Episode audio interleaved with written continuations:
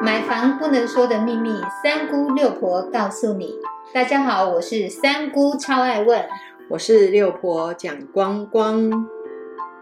买房一百问第四十二问：什么是法定空地约定专用车位？六婆，建设公司到底可不可以把法定空地约定专用车位卖给消费者啊？这个呢，我们必须要从建筑法规稍微来了解一下。建筑物依照法令的规定，必须留设有停车空间跟防空避难设备。通常法定的防空避难设备也兼作法定停车空间。以目前来讲，法定停车视为附属建物。必须跟主建物一起登记，不能单独出售。消费者在产权登记的时候要特别注意哦。如果你没有购买停车位的时候，你是不是有持分到这个停车位的面积？因为它是属于我们的法定空地里面的专用车位，那就表示它是公共设施的一部分，并不能独立买卖留设。与法定空地的停车位，它是没有办法办理登记的，所以没有产权，也不能出售，只能在规约中规定为约定专用，就是你这个车位。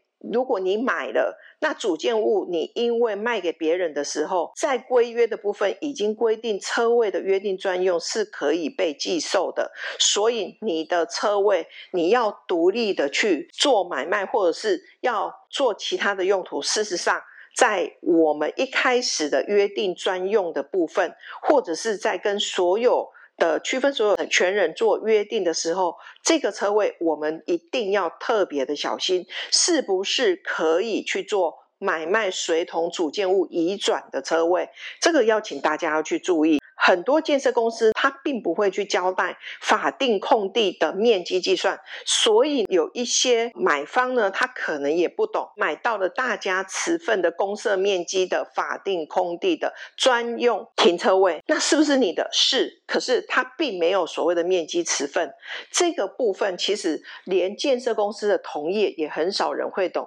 那你遇到了该怎么办呢？应该就是建设公司把公设的面积计算方式。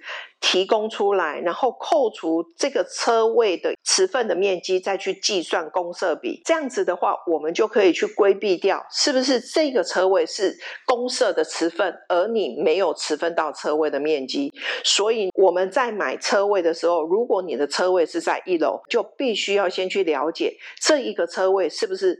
我们法定空地上面的面积是的话，请各位要去注意，如果能不买就不买，这是一个陷阱。那请大家要稍微注意一下。谢谢六婆详细的解说。如果是你还没有搞懂，那不妨再重听本集的内容，直到完全搞懂为止哦。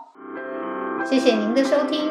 如果你对收听的内容有不了解的地方，欢迎在下面留言，六婆讲光光将会为您解答哦。我们下回见，拜拜，拜拜。